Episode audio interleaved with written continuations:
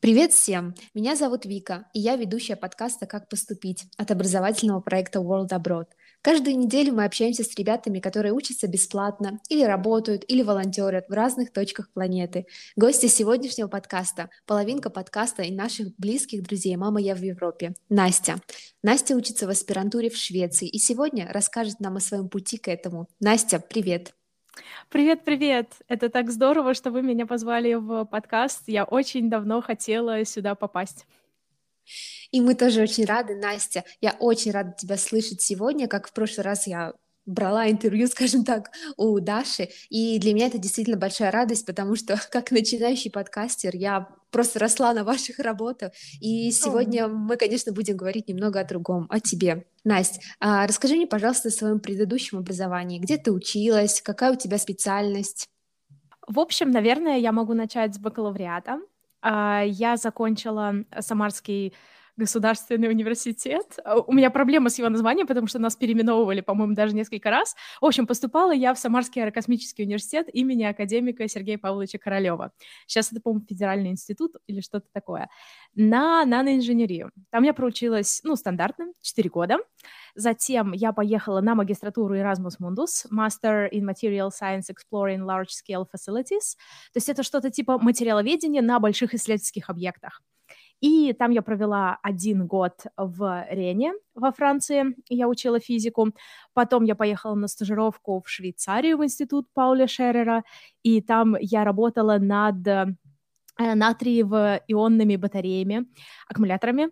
Затем я провела практически год в Италии, или даже, ну, поменьше. Там я изучала больше материаловедения и химию, и затем я написала свои магистрские тезисы а, во Франции на нейтронном реакторе.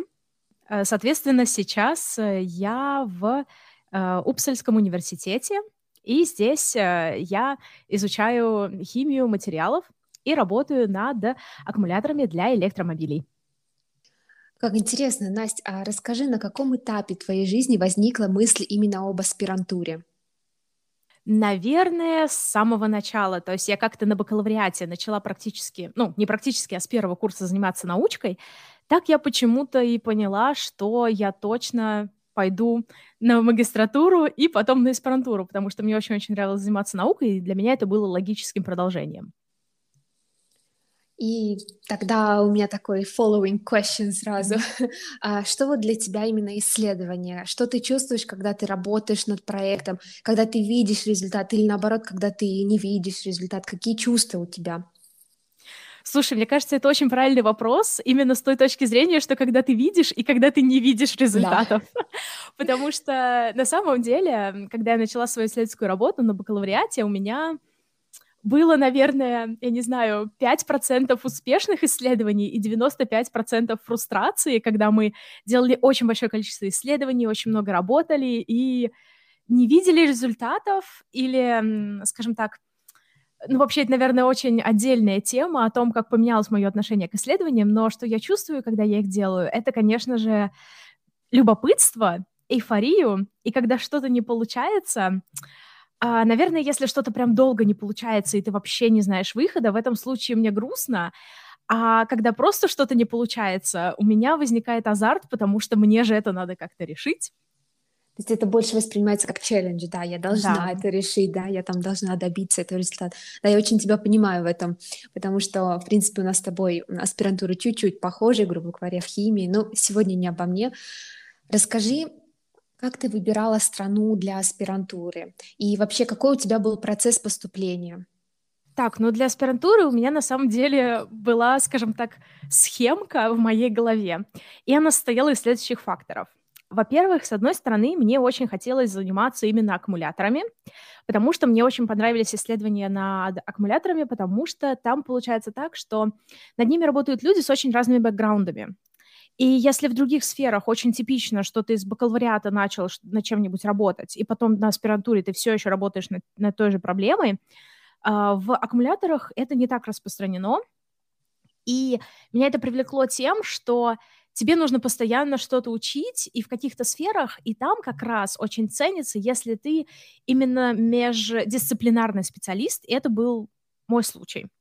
И так получилось, что когда я была на стажировке в институте Пауля Шеррера, в Швейцарии. С одной стороны, мне бы хотелось туда вернуться с удовольствием, но с другой стороны, команда, которая там была, оттуда ушла. Там кто-то ушел в индустрию, кто-то ушел в другие исследовательские университеты и так далее. И там немножко были такие процессы перестроения. И мне порекомендовали э, посмотреть на университет Упсалы, потому что там очень-очень сильная группа именно по исследованию аккумуляторов. То есть, наверное, вторая э, крупнейшая группа в Европе, первая в Великобритании.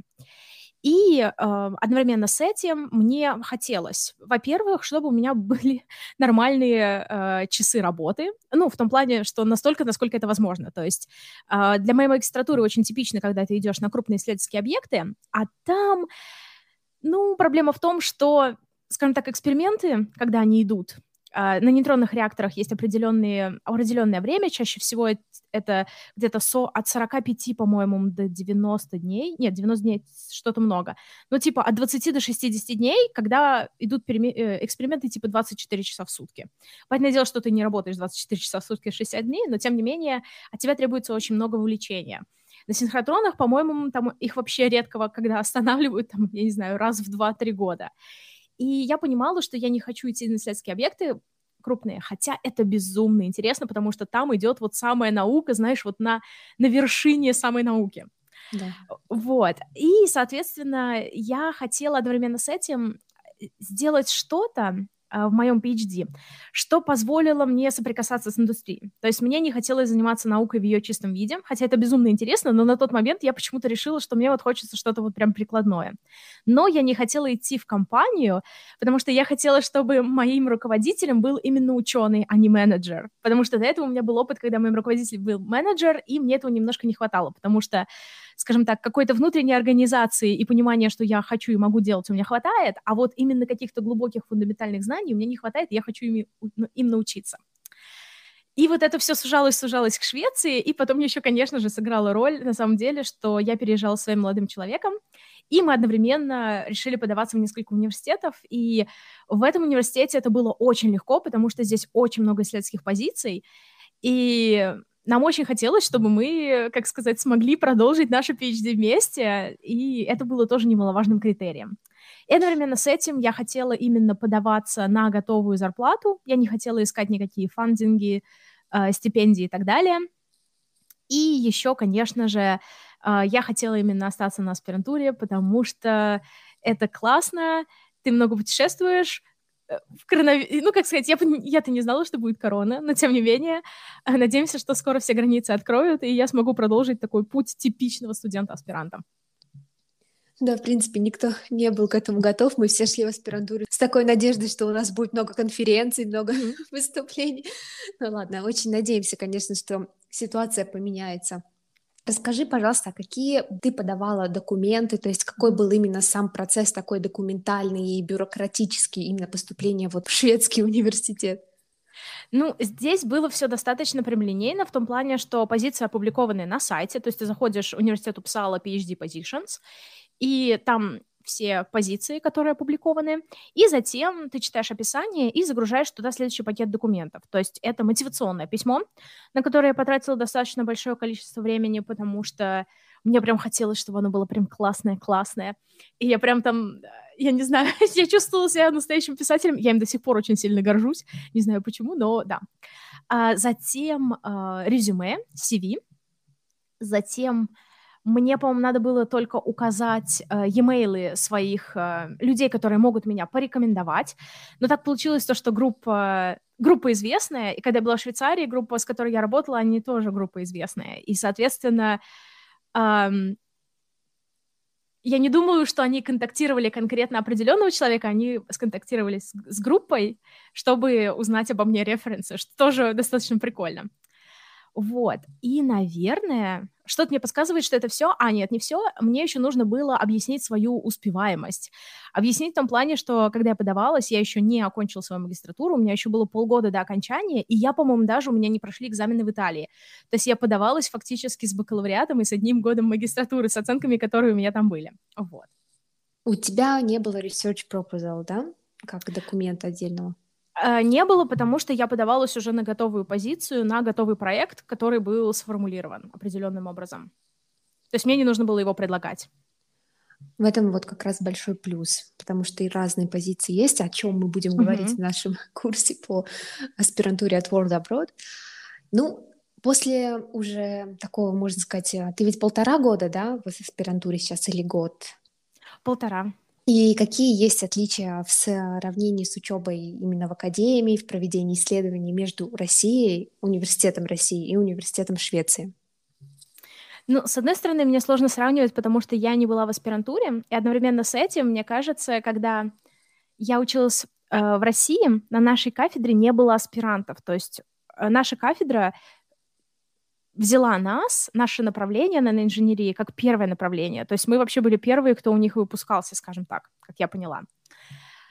А, но, тем не менее, наверное, я могу сказать, что э, точное отличие состоит в том, что, к сожалению, я, по крайней мере, говорю, сравнивая свой университет в Самаре и университет в Швеции, это то, что э, в нашей группе какое-то нереальное количество э, фандинга как сказать, ну, в общем, денег на исследование, доступ к любому оборудованию, которое просто тебе захочется. И а, в этом, безусловно, есть отличие. А вообще, разговаривая со своими эм, ну, друзьями, которые сейчас учатся на аспирантуре, наверное, к сожалению, отличие в зарплате достаточно существенное, э, в, к сожалению, в уровне жизни если нет возможности искать поддержку где-то еще. Конечно же, в России очень классно, что можно много набрать разных стипендий, но а, скажем так, у них это постоянный стресс из-за того, что у них есть какая-то основная стипендия, и некоторые стипендии, они даются на определенный период, то есть им нужно переподтверждать эти стипендии. Что на самом деле, ну, я раньше так жила на бакалавриате, но тем не менее я хочу сказать, что это совсем другое ощущение, когда тебе дают деньги и говорят, что это до конца твоей учебы, и ты такой, вау. Um, также в моем случае я именно себя ощущаю э, постоянным работником, скажем так, потому что это сто процентов моей занятости. Uh, в случае моих знакомых им нужно постоянно искать какой-то хасл, потому что, потому что, скажем так, ситуация не совсем стабильная. И, конечно же, наверное, разница состоит в том, что конкретно в моем университете, что мне очень нравится, это то, что у меня есть определенные PhD-курсы, которые дают какое-то именно, именно глубокий, э, глубокое понимание предмета. А в случае же моих знакомых, они, кстати, ну, в разных университетах России учатся, они, они чаще всего проходят какие-то курсы, но большинство информации они уже изучали, допустим, на магистратуре. У тебя очень интересное направление исследования, Настя, и оно такое, а, я бы сказала, из STEM, да, из как бы mm-hmm. понятия такого широкого направления STEM. Как ты себя чувствуешь, будучи именно девушкой в STEM и в Европе? Есть ли над чем работать в этом направлении или, в принципе, тебя абсолютно все устраивает? Uh, наверное, работать есть всегда над чем. Uh, к сожалению, я бы сказала, что в общем, когда я была в России, я немножко понимала, но это было еще ну, достаточно большое количество времени назад, в, в информационном пространстве не было такого количества разговоров об этом, к сожалению. И когда я была в России, я понимала, что какое-то отношение к тебе другое, но э, почему-то мне это казалось э, частично нормой, и частично я пыталась, скажем так, это типа моя работа адаптироваться в этом мире. Но потом, когда я переехала, с одной стороны, я увидела другое отношение к себе, но с другой стороны, я хочу сказать, что в определенных ситуациях я замечаю, что ко мне как к девушке есть определенно другое отношение э, в некоторых, в исключительных случаях, скажем так. И еще, конечно же, тот факт, что я из России, э, на данный момент это не играет никакой роли в моем исследовании, но когда я работала над проектом, связанным с э, аэрокосмическими исследованиями, я очень часто слышала какие-то шутки о том, что там, о, русский шпион и так далее, и так далее. И, ну, скажем так, когда пару раз пошутят, это нормально. Но почему-то мне это очень, скажем так, резало ухо, и мне это, скажем так, не нравилось. А вообще, на самом деле, мне кажется, что вообще во всем мире еще очень-очень много надо работать над тем, чтобы добиться эм, равноценного отношения. Да, здесь я с тобой абсолютно согласна. И вернемся немного опять в лабораторию. Такой интересный вопрос. Расскажи, а какие у тебя отношения с коллегами в лабе? Есть ли у вас uh, international students? Uh, и как вообще ты себя чувствуешь там? В нашей лаборатории, во-первых, у нас исследовательская группа, на удивление, скажем так, большая. То, на, то есть нас где-то, я не знаю, 40 PhD-студентов, всего у нас больше 100 человек в нашей группе. Обычно, мне кажется, группы немножко поменьше исследовательские. Вот. И получается так, что у нас как минимум 50% PhD-студенты — это international PhD students, uh, интернациональные PhD-студенты, сори, и э, я чувствую себя комфортно, потому что за годы магистратуры я прям научилась очень хорошо взаимодействовать с разными людьми, и это прям классно. И одновременно с этим мне достаточно интересно когда к нам приезжают еще и новые студенты, потому что здесь у нас постоянно, ну, до коронавируса и сейчас потихоньку мы начинаем снова э, входить в эту ситуацию, когда к нам постоянно всякие visiting PhD students приезжают, и это безумно интересно, потому что получается, что твоя рабочая среда, в ней нет никакой стагнации, потому что она очень-очень-очень динамичная. Это здорово. У вас действительно большая группа. Это, скорее всего, наверняка ты уже нашла много друзей, есть с кем общаться, и все это, конечно, огромнейший плюс. Расскажи, а какие у тебя вообще планы на будущее после защиты твоей PhD-диссертации? На данный момент мне очень хочется попробовать себя в индустрии, ну или даже не знаю, как попробовать, наверное, уйти в индустрию, потому что, во-первых, мой исследовательский проект, он непосредственно связан с электромобилями, и я непосредственно работаю с такими компаниями, как Volvo и Scania. И мне это кажется безумно интересным. То есть мне очень нравится именно разбираться в каких-то проблемах, которые мы видим сейчас, и решать какие-то вопросы, которые мы можем решить сейчас. А, соответственно, я, наверное, после своего PhD буду именно искать позицию в индустрии. И то есть такие возможности есть, да, то есть в Швеции однозначно открыты широкие возможности для всех а, защитившихся PhD кандидатов, так скажем. И как совет будущим а, студентам, кто хочет поступать в аспирантуру, то есть рассматривать Швецию, так как это одна из стран, где достаточно много возможностей уже после аспирантуры. Правильно? Да, безусловно. Ну и, конечно, классический мой любимый вопрос. Какие бы ты советы дала всем поступающим в аспирантуру именно в Швецию? Ого, надо подумать. Именно в Швецию. То есть что-то типичное для Швеции. Учить шведский язык. Учить шведский язык. Ну, я бы так не сказала, потому что, на самом деле, к сожалению, наверное, ну, для меня, к сожалению, я... Мне очень сложно найти именно какое-то взаимодействие на шведском языке, потому что все шведы идеально говорят на английском языке, гораздо лучше, чем я. И, э, и это касается людей вообще везде вокруг. Ну, типа водителей автобусов, э, мерчендайзеров в магазинах. А, но на самом деле, чтобы проникнуться культурой, наверное, да. Но как PhD-студенту в Швеции, да или вообще везде, я бы сказала, верьте в себя, верьте в свои силы, ищите то, что вам интересно, и подавайтесь из позиции эм, «а что мне это может дать?» скорее, чем «ой, господи, ну лишь бы куда-то взяли». Вот. Настя, спасибо тебе за такой информативный толк. Э, мы обо всем с тобой поговорили, и мне даже самой уже интересно стало, а не посетить ли мне Швецию как visiting student, когда откроют границы. Ой, было бы здорово, было бы здорово. Я прям очень приглашаю в нашу лабораторию, потому что мне кажется, что здесь есть очень большое количество интересных возможностей. А какая у тебя тема твоего PhD? А, я классический органический химик. А, окей. Да. То есть, в принципе, я могу интегрироваться в любую область, да, там химии, потому что органика — мать всех химий, ну, да. ладно. Настя, спасибо тебе еще раз большое. Дорогие наши слушатели, подписывайтесь на наши каналы в Телеграм, Инстаграм. Обязательно ставьте оценки и отзывы к нашему подкасту, потому что это очень и очень для нас важно. И, конечно, до встречи на следующей неделе. Всем пока!